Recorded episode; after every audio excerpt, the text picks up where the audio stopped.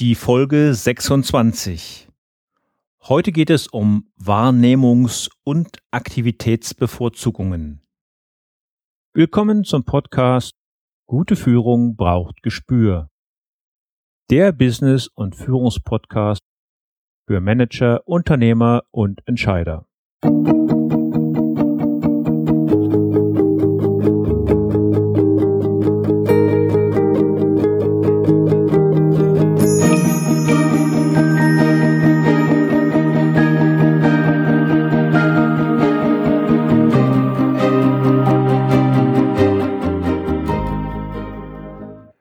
Hallo und herzlich willkommen. Mein Name ist Thomas Reining und ich unterstütze Manager, Unternehmer und Nachwuchskräfte als Führungskräftecoach und Trainer.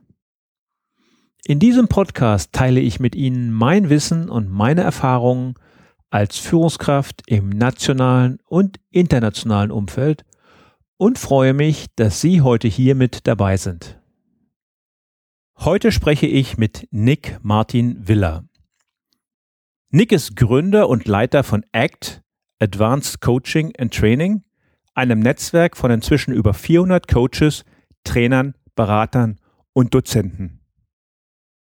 Angeschlossen an dieses Netzwerk ist die ACT Academy, in der neue Aus- und Weiterbildungskonzepte entwickelt werden. Doch was ist wirklich neu im Bereich Coaching, Training und Beratung? Mal abgesehen von der Transferierung des bekannten Wissens in Online-Formate hat es lange keine wirklich tiefgreifende Veränderung mehr auf dem Markt gegeben. Meist basieren neue Formate auf alten Elementen mit neuem Namen. Häufig wird dadurch der Markt nur komplizierter und unübersichtlicher. Nick hat es sich zum Ziel gesetzt, in der ACT Academy ausschließlich Ausbildungen anzubieten, die es so auf dem Markt wirklich noch nicht gibt. Seine Zielrichtung ist dabei die größtmögliche Vereinfachung und Allgemeinverständlichkeit. Wer ist die Person hinter dieser Zielsetzung und wie kommt er dazu?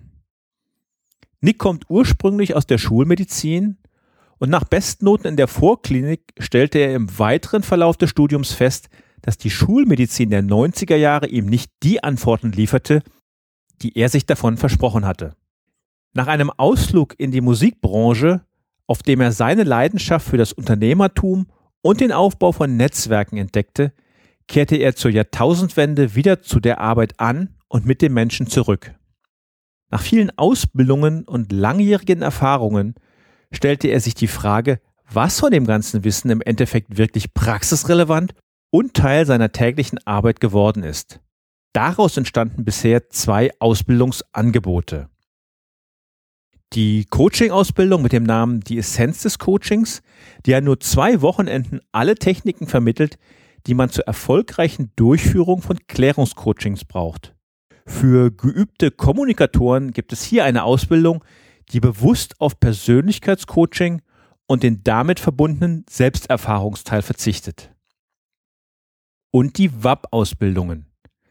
Das Konzept der WAPs ausgesprochen Wahrnehmungs- und Aktivitätsbevorzugungen, basiert auf den Metaprogrammen des NLP.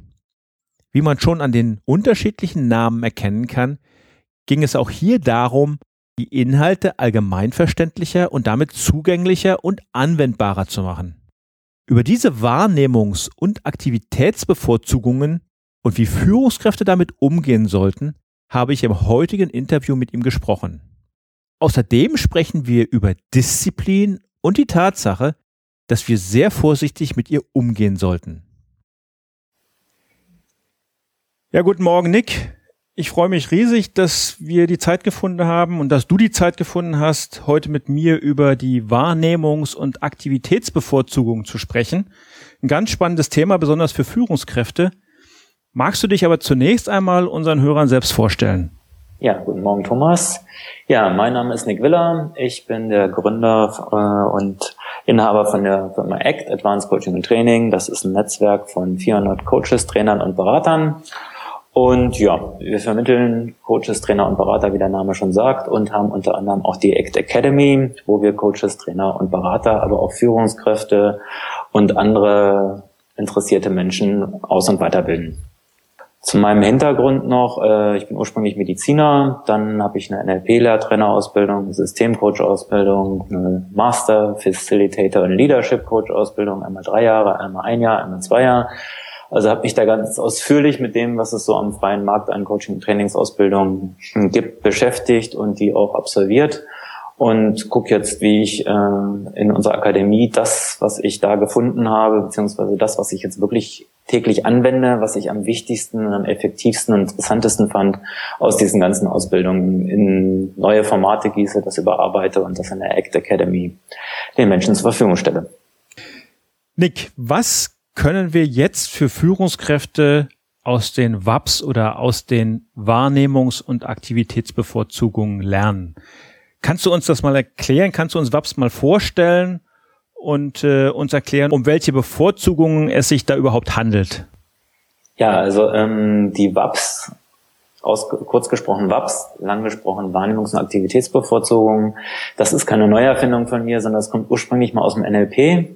Das hat die Leslie Cameron Wendler mal entwickelt in den 80ern und äh, das führt da so ein bisschen, bisschen stiefmütterliches Dasein weil die heißen da in den, im NLP heißen die Metaprogramme. Da hört man schon gleich, äh, mit Metaprogramme kann man eher nicht sowas anfangen und da denkt man, man wird programmiert, weckt jetzt nicht so positive äh, Assoziationen. Da habe ich mal geguckt, was heißt das denn eigentlich? Ähm, was steckt denn hinter dem Metaprogramm? wie könnte man das ganze Ding jetzt allgemeinverständlicher machen? Und äh, vor allen Dingen fehlten klare Definitionen und da habe ich mich mal daran gemacht. Also deswegen heißen die Dinger jetzt bei mir Wahrnehmungs- und Aktivitätsbevorzugung, was ja recht deskriptiv ist und man weiß dann sofort, man hat sofort eine Vorstellung und man denkt nicht, man wird programmiert, sondern es sind Bevorzugungen, die wir alle haben das sind Programme sozusagen oder das sind Bevorzugungen, die wir unbewusst haben. Und da ich sie ganz allgemein verständlich gemacht habe, ähm, kann man das dann auch selber reflektieren, ob das auf einen zutrifft oder nicht. Ich kann ja mal so ein paar Beispiele nennen. Ja, gerne. Beispiel, genau, zum Beispiel, ähm, was ist mein Hauptinteresse? Wenn ich jetzt im Kontakt, wenn ich bei der Arbeit, es geht immer um Kontext, das ist erstmal wichtig. Ja, wir, wir treffen keine Pauschalaussagen über Menschen und sagen, die sind so und so, aha, du bist so und dann bist du das in allen Kontexten so, sondern man kann in der Arbeit anders sein als im Privatleben. Man kann aber auch in verschiedenen Bereichen seiner, in verschiedenen Tätigkeiten seiner Arbeit unterschiedliche Wahrnehmungs- und Aktivitätsbevorzugungen haben, also auch unterschiedliche WAPs. Ja, das ist ja auch das, was wir jeden Tag selber feststellen, dass wir eigentlich ganz unterschiedlich in bestimmten Situationen reagieren. Genau. Deswegen ist es wichtig, dass man, äh, dass die Menschen in dem Fall nicht in eine, in eine Schublade gesteckt werden und dass die nicht so einen Überbegriff bekommen und sagen, du bist das, sondern hey, du hast in dem und dem Kontext die und die Bevorzugung. Dann sind die Dinge auch noch allgemeinverständlich, dann kann man selber gucken, Mensch, trifft auf mich zu oder nicht. Das ist eigentlich so das Sympathischste an den WAPs im Gegensatz zu den ganzen anderen Persönlichkeitsmodellen, dass die auf Augenhöhe sind, allgemeinverständlich und dass keine Aussagen über jemanden getroffen werden aufgrund eines Tests oder was auch immer, sondern dass man das selber reflektieren kann. Gut, also ich sage mal ein paar Beispiele. Zum Beispiel, ähm, der Klassiker ist zum Beispiel, ähm, bin ich jetzt eher ein Planverfolger? Oder bin ich eher ein Ausprobierer? Ja, das sehen wir zum Beispiel, wenn wir ein neues Gerät kaufen, dann gibt es die Planverfolger, die nehmen den Plan, lesen eine Gebrauchsanweisung, die Gebrauchsanweisung, die Gebrauchsanweisung genau. vor und erarbeiten sich so die Funktionen des Gerätes.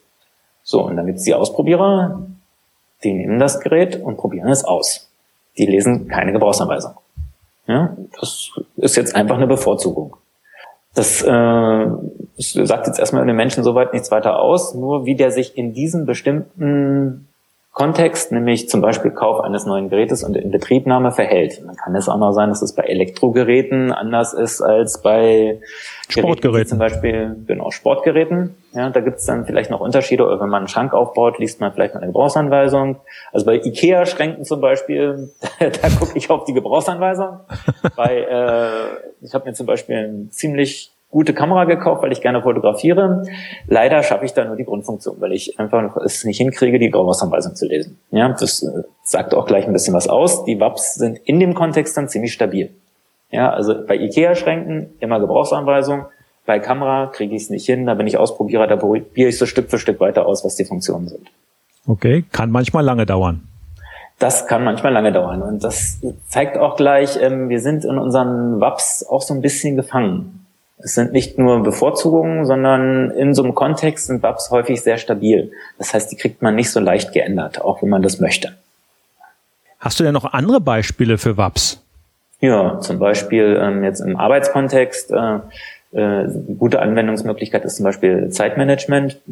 Da gibt es zum Beispiel die bevorzugte Arbeitsphase. Da gibt es Anfang, das sind die, die gerne Ideen haben, planen, strukturieren. Dann gibt es die Mitte, die wollen ausführen, tun. Und dann gibt es Abschluss, die wollen Ergebnisse erzielen und sind, finden es cool, wenn es abgeschlossen ist.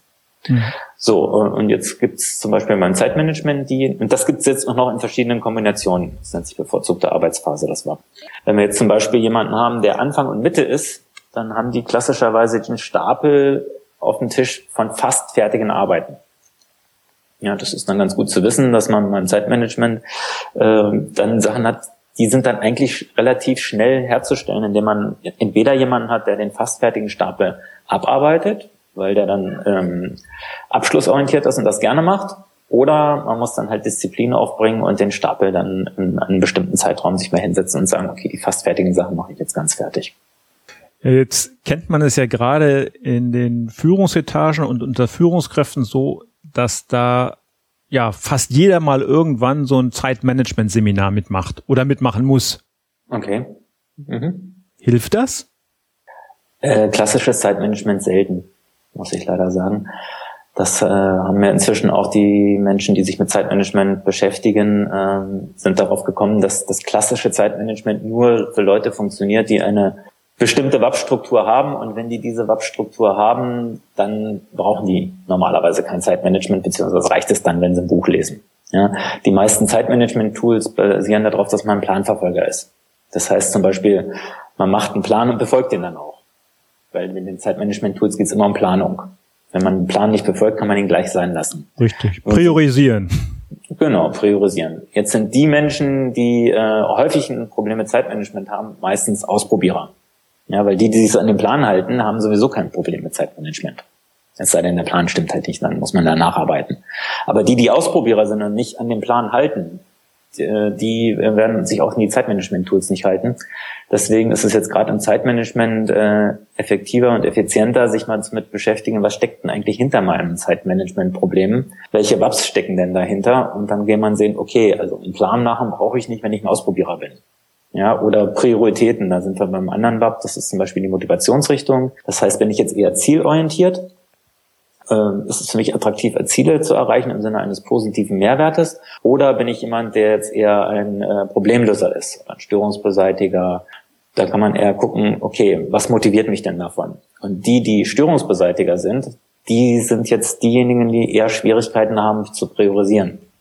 Ja, das heißt, wenn man jetzt, wenn ein Störungsbeseitiger eine Störung auf dem Tisch hat, wird die immer eine höhere Attraktivität haben als, als was anderes. Als das Ziel. Mhm. Ja, egal wie priorisiert das ist. Ganz einfaches Beispiel sage ich immer im Zeitmanagement-Seminar bei mir, sage ich, okay, man hat ein Ziel, das ist ganz wichtig, das ist knapp, das ist dringlich, das muss schnell erreicht werden. Ja. Jemand legt eine Mappe auf deinen Schreibtisch und sagt dir, ähm, da ist was drin, das ist nicht wichtig. Ja, das musst du erst morgen angucken. Heute ist das überhaupt nicht wichtig. Ja. Und jetzt kann man sich mal kurz überprüfen als Selbstreflexion, welche Attraktion übt diese Mappe auf? kann ich konzentriert weiterarbeiten, auch wenn das Ding da liegt? Ja. Muss ich es zumindest weglegen? Muss ich reingucken? Ja, und da merkt man schon, das sind so, äh, da merkt man, es geht gar nicht anders. Man kann da nicht aus seiner Haut. Also einige werden jetzt sagen, äh, wieso, wenn es morgen erst wichtig ist, äh, dann äh, gucke ich da nicht rein. Wo ist denn jetzt das Problem, ob das da liegt oder nicht? Ich bin ja konzentriert auf meine Arbeit, ich habe ja mein Ziel im Fokus. Ja, für die ist das kein Problem. Andere werden jetzt wahrscheinlich gegrinst haben und sagen, ja klar, logisch, ich muss das Ding anfassen, sonst geht's nicht, sonst kann ich nicht arbeiten. Ja?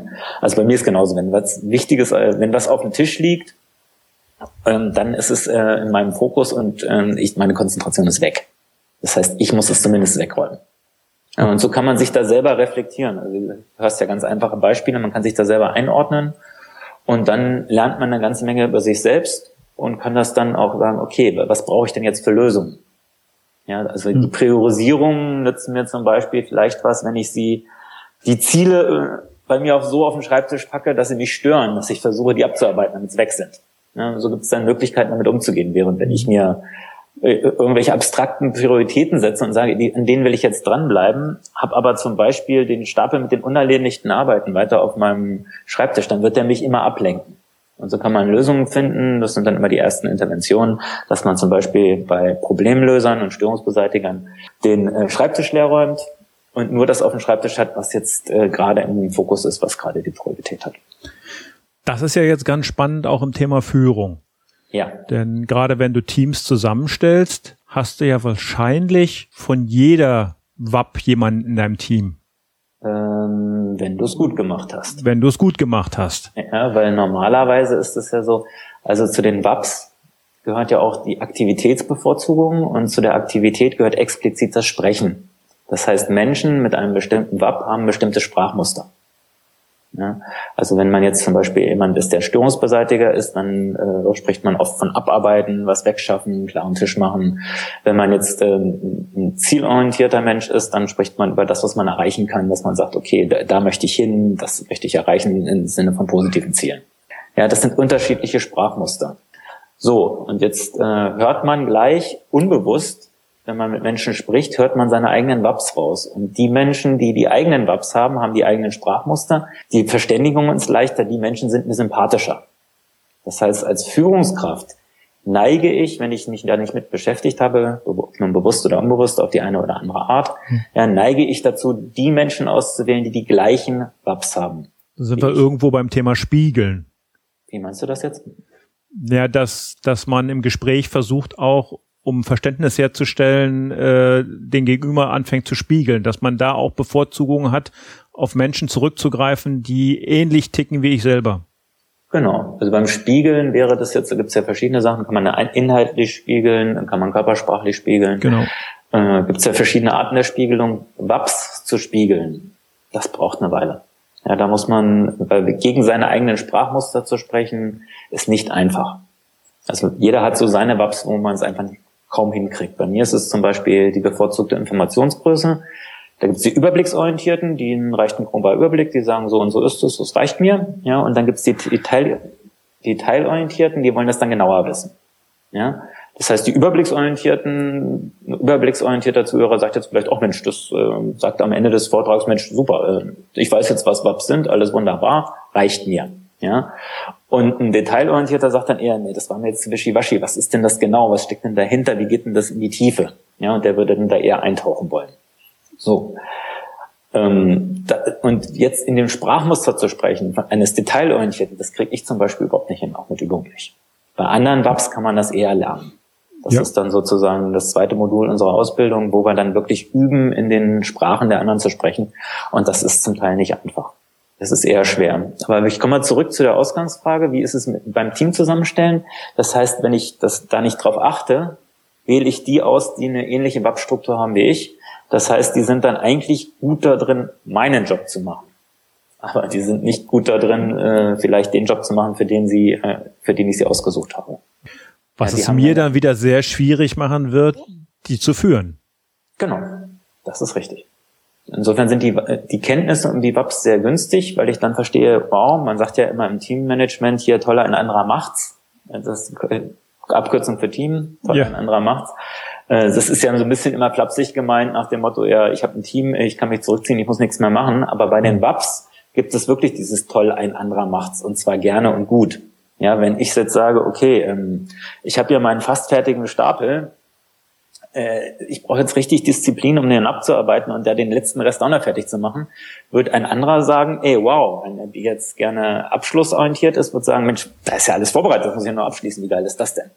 Ja, und so ähm, ist es dann im Team günstig, die WAPs so zu ergänzen, dass man die Arbeit so verteilen kann, dass idealerweise jeder seinen WAPs, seinen Bevorzugungen entsprechend arbeiten kann. Und man muss dann halt auch gucken, ähm, wenn jetzt alle zielorientiert in so einem Team sind, dann äh, braucht man wahrscheinlich auch einen Problemlöser, der dann darauf achtet, dass Probleme gelöst werden. Oder jetzt als Feinunterscheidung gibt es auch die Problemvermeider, die ja normalerweise als Bremser gesehen werden. Aber die können in manchen Teams auch eine wichtige Rolle haben, weil die nämlich gucken, was könnten für Probleme auftauchen, bevor man die lösen muss. Ja, so ist es günstig, so äh, zu gucken, was gibt's für Aufgaben, wie verteile ich die, welche WAPs brauche ich dazu, was habe ich im Team, ähm, wer, was passt, welche Aufgabe passt zu wem und wem brauchen wir denn vielleicht noch.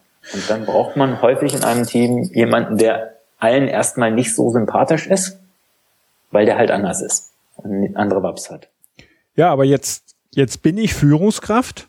Mhm. Ich muss ein Team zusammenstellen. Ja. Jetzt muss ich natürlich so einen gegen den Stromschwimmer auch in mein Team integrieren. Genau, und da hilft es natürlich, wenn man dann Wissen um die WAPs hat und das dann auch erklären kann. Ja, dann kann ich sagen, jetzt kommt einer, der ist anders als wir und gerade deswegen ist er wertvoll. Ja, wenn wir zum Beispiel alle überblicksorientiert ist und keiner Bock hat, am Detail zu arbeiten, ist an gewissen Stellen aber möglich, verstehen wir uns natürlich alle ganz toll. An gewissen Stellen ist es aber zum Beispiel notwendig, ins Detail zu gehen. Dann kann ich das ankündigen und sagen, Leute, äh, wir sind alle überblicksorientiert, deswegen haben wir folgendes Problem. Wir gehen, gucken nie auf die Details, das brauchen wir aber. Ja, wir sind alle überblicksorientiert und wollen alle auf das Ziel zu. Jetzt brauchen wir aber jemanden, der mal im Detail guckt, wo da die Probleme sein können. Ja, mit dem werden wir uns erstmal nicht verstehen, den werden wir erstmal komisch finden, aber der ist ganz wertvoll für uns. Und dann ist es trotzdem, der anders ist, kommt der gleich mit einem Respekt rein und wird gleich willkommen geheißen, weil die Leute ja wissen, Mensch, der ist jetzt da, weil der genau das macht, was wir der uns hilft. gerne machen. Nochmal zurück zu den Führungskräften. Ja die befinden sich ja sehr oft gerade im mittleren Management in so einer Art Sandwich-Position. Ja. Die müssen einerseits ja eine Art Problemlöser für ihren Vorgesetzten sein mhm. und andererseits müssen sie äh, ja der Stratege, der Vordenker, äh, der Generalist für die eigenen Mitarbeiter sein. Ja. Wie kann eine Führungskraft diesen Spagat hinbekommen? Das kommt jetzt jeweils auf die WAP-Struktur an. Wenn das jetzt, äh, wenn das jetzt seinen WAPs entspricht, dass er auch mal gerne wechselt zwischen den WAPs, das gibt's ja auch, oder in den idealerweise im Kontext ähm, geführter, wenn er geführt wird, irgendwie andere WAPs hat, als wenn er Führungskraft ist, dann ist es easy. Wenn er genau die umgekehrten WAPs in den unterschiedlichen Kontexten hat, dann wird's schwer. Es kommt halt immer darauf an, was für eine Person da sitzt. Und dann sehen wir, was für spezifische Probleme es gibt und äh, wie man da rangehen kann. Denn diese, diese Probleme gibt's ja auch ganz oft, wenn, wenn, wenn Fachkräfte, sehr gute Fachkräfte, äh, aufgrund ihrer Leistung zur Führungskraft befördert werden. Genau. Und das dann wird der beste Vertriebler, wird dann zum Chef der Vertriebsgruppe gemacht. Mhm. Aber der genau. verzweifelt daran. Das ist ein Klassiker. Nicht? Das, das heißt, ähm, genau, der beste Vertriebler wird zum Chef gemacht. Das heißt, gute Fachkräfte, jetzt um es mal allgemeiner zu machen, sind nicht unbedingt gute Führungskräfte. Äh, ganz einfach, ähm, man nimmt mal die bevorzugte Arbeitsphase, wer performt am besten, jetzt auf den unteren Ebenen, der, äh, das ist derjenige, der äh, Anfang, Mitte und Abschluss gut beherrscht und alle drei äh, Arbeitsphasen gerne selber abdeckt. Ja, der wird gut performen. Auf jeden Fall muss er zum Beispiel als Vertriebler gut im Abschluss sein, sonst wird er nicht gut sein. Ja? Wenn er jetzt in der Hierarchie aufgeht, aufsteigt, dann äh, ist der Abschluss immer mehr und die Mitte, das Ausführen, das wird immer mehr delegiert. Das muss er delegieren, sonst ist er keine gute Führungskraft. Ja, sonst wird er zeitlich auch gar nicht hinkriegen. Das kriegt er zeitlich nicht hin. Ja? Und äh, er demotiviert natürlich auch seine Mitarbeiter. Auch ja, Wenn er als beste Fachkraft na, aufgestiegen ist, jetzt Führungskraft ist. Und immer alles noch, besser weiß. Genau, es tatsächlich oft auch am besten kann, weil deswegen ist er aufgestiegen. Ja, das heißt, er ist die bessere Fachkraft als die Menschen, die er führt. Und er kann das wirklich besser, nur darf es halt nicht mehr tun, weil er eine andere Aufgabe hat. Ja, seine Aufgabe ist ja jetzt nicht mehr den Vertrieb selber zu machen, sondern zu sehen, dass andere den motiviert und gut für ihn tun. Ja, das heißt, er muss sich raushalten, weil wenn er dauernd zeigt, dass er der Beste ist, demotiviert er die Leute nur. Das heißt, er muss damit leben, dass das Leute erstmal schlechter machen als er. Und er muss vor allen Dingen der Versuchung widerstehen, das zu machen, was er halt besonders gut kann, nämlich das Fachkraft sein, das Vertriebler sein. Das heißt, er muss sich darauf konzentrieren. Ich habe jetzt nicht nur eine andere Aufgabe, sondern habe im Prinzip einen anderen Beruf. Weil Leute führen ist ein anderer Beruf als äh, Fachkraft sein. Kann man das denn lernen? Das äh, kann man sicherlich lernen. Ist nicht ganz einfach, vor allen Dingen, wenn es jetzt, man muss gucken, wen man da befördert. Ja, und das auch wirklich gucken, ob das eine Beförderung jetzt immer die richtige Form der Anerkennung ist. Wenn jemand nun mal ein exzellenter Vertriebler ist und alle drei Arbeitsphasen gerne ausführt, Vielleicht gibt es irgendein anderes Belohnungssystem, als dem das wegzunehmen, was er am liebsten und am besten macht. Zumindest sollte man ihn im Gespräch darauf vorbereiten. Wenn du jetzt äh, vom Vertriebler zum Vertriebsleiter wirst, ja, dann wirst du nicht mehr selber Vertrieb machen können. Kannst du dich das lösen. Heißt, du wirst es abgeben. Ja, das heißt, willst du diese Aufgabe hinter dir lassen? Und die neue Aufgabe bedeutet, äh, Leute führen. Das heißt, äh, zusehen, dass da Menschen das schlechter machen als du. Ja, das ist einfach so. Das, äh, das muss man erstmal annehmen, weil das ist so eine Hürde, wo die Leute immer denken, die bringen dann alles bei, dann machen die es genauso gut wie ich oder annähernd so gut. Nee, die machen das am Anfang erstmal schlechter und das ist auch gut so. Ja, und dann zu sehen, wo, wo stehen die Leute und die dabei weiterzuentwickeln.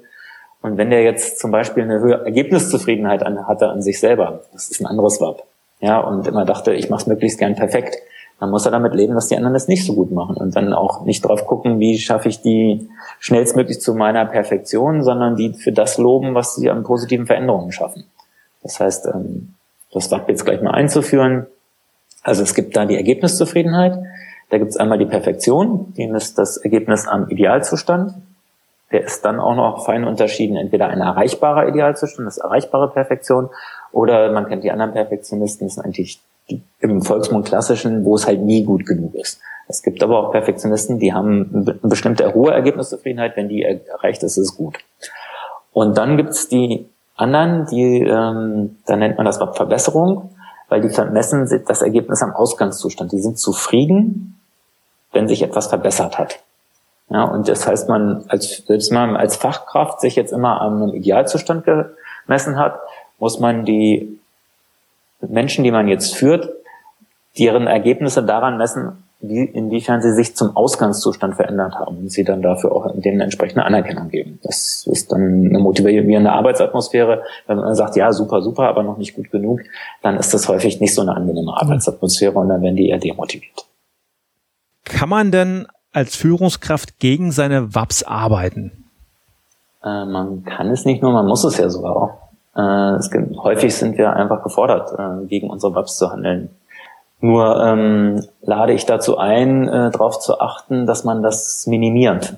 Weil ganz einfach, wenn wir gegen unsere WAPs arbeiten, braucht das Disziplin. Jetzt sind wir hier ja, in Deutschland, wo ja Disziplin ganz groß geschrieben ist und die sagen, ja, Disziplin ist ja super, muss man ja sowieso haben. Da gibt's jetzt eine gute und eine schlechte Nachricht. Die ähm, gute ist, ja, wir haben alle Disziplinen. Die schlechte ist, ähm, die ist, äh, die ist beschränkt. Ja, wir kriegen sozusagen äh, wie ein Gehalt, kriegen wir jeden Monat unser Disziplin, auf unser Kont Disziplinkonto eine Überweisung. Das ist dann unser Disziplinkontingent für den Monat. Und wenn wir das aufgebraucht haben, dann gehen wir in Dispo. Und wenn wir dauerhaft in Dispo sind, dann gehen wir irgendwann in die Insolvenz. Um mal dieses Beispiel, äh, das Bild zu nehmen. Äh, auf den Arbeitsalltag äh, äh, übertragen heißt das, äh, wenn wir gegen unsere WAPs arbeiten, geben wir Disziplin ab. Wenn wir viel gegen unsere WAPs arbeiten oder dauerhaft gegen unsere WAPs arbeiten, dann heben wir dauernd Disziplin und dann gehen wir in den roten ich, Bereich. Ich ahne, worauf du hinaus willst. Genau. Das äh, geht dann immer mehr in den roten Bereich. Das heißt, es gibt die ersten Symptome und irgendwann enden wir, wie du hast es richtig erraten, natürlich im Burnout. Ja, ich denke, dass man über die Hälfte, sage ich mal vorsichtig jetzt, ja, äh, der Burnout-Fälle auf WAP-Konflikte zurückführen kann. Ja, wenn jemand gegen seine WAPs arbeitet, ist, äh, entspricht ihm das einfach nicht. Er geht, hebt Disziplin ab und zwar mehr als er braucht, mehr als er hat und dann geht er in den roten Bereich und dann irgendwann in die Disziplin Insolvenz, was das Burnout ist.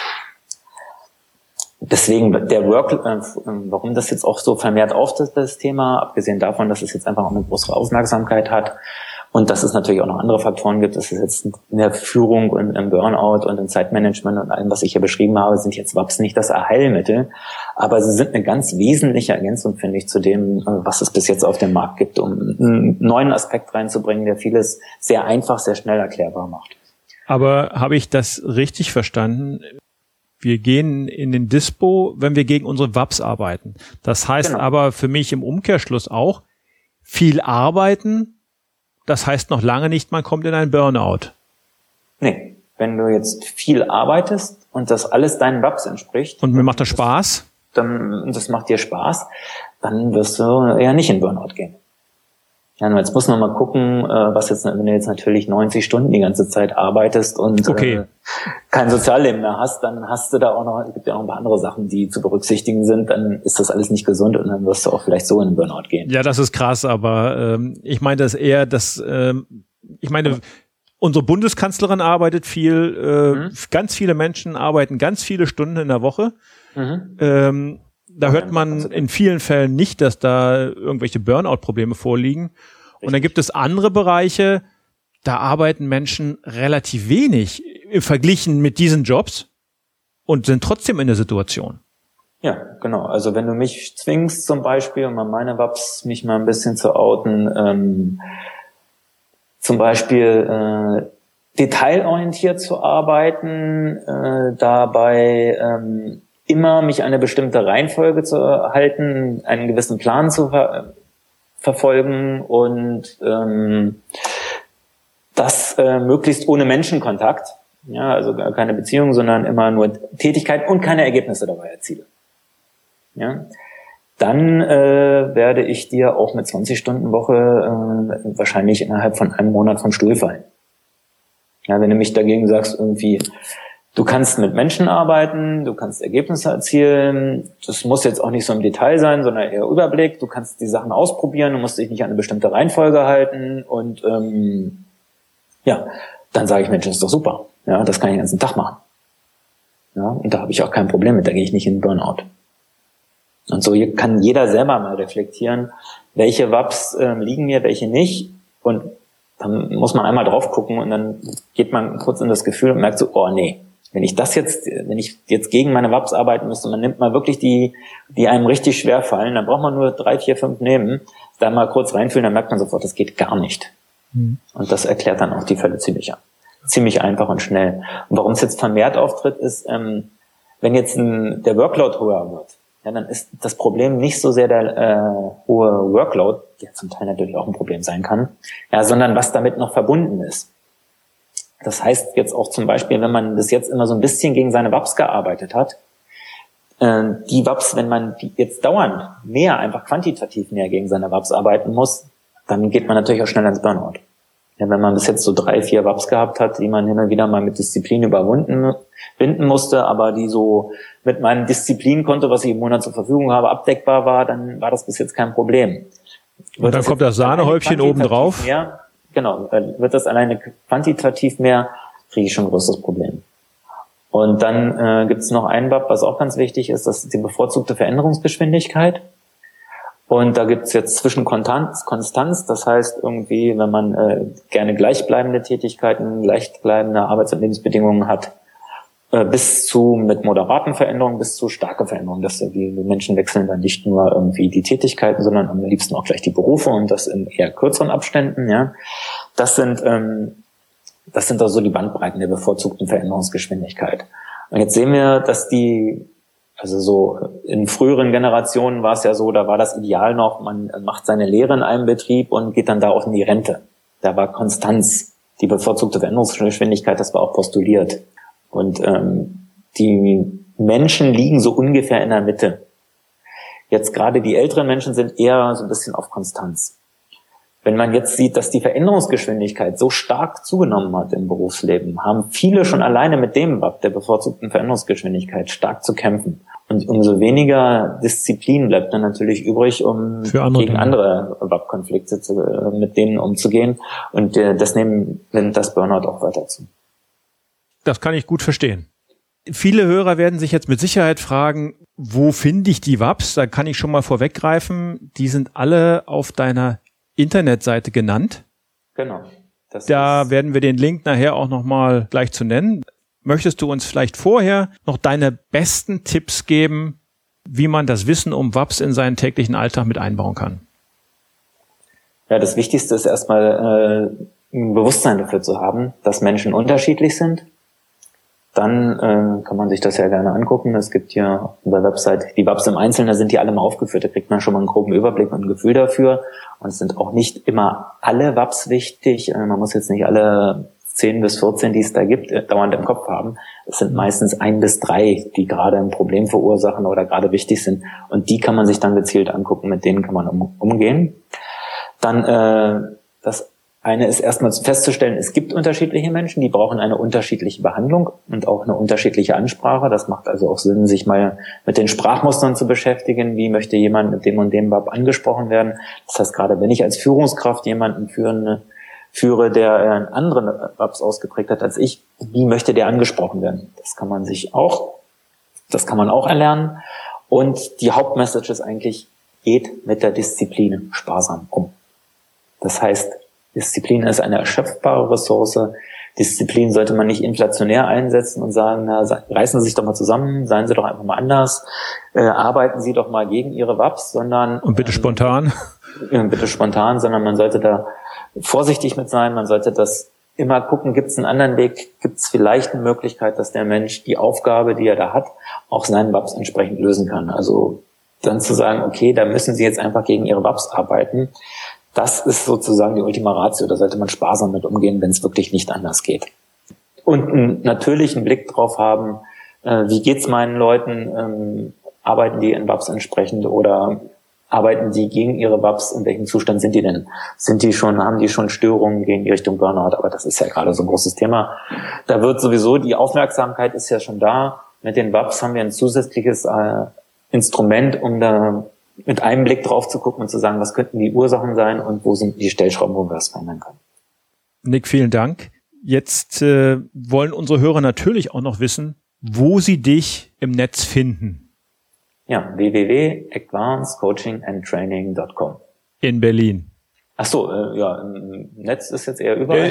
Im Netz ist es egal. Alles findet man mich in Berlin. Ich gucke gerade auf den wunderschönen Volkspark Friedrichshain und unsere Akademie ist direkt auf dem Alexanderplatz Panoramastraße 1 mit Blick aufs Rote Rathaus und den Turm.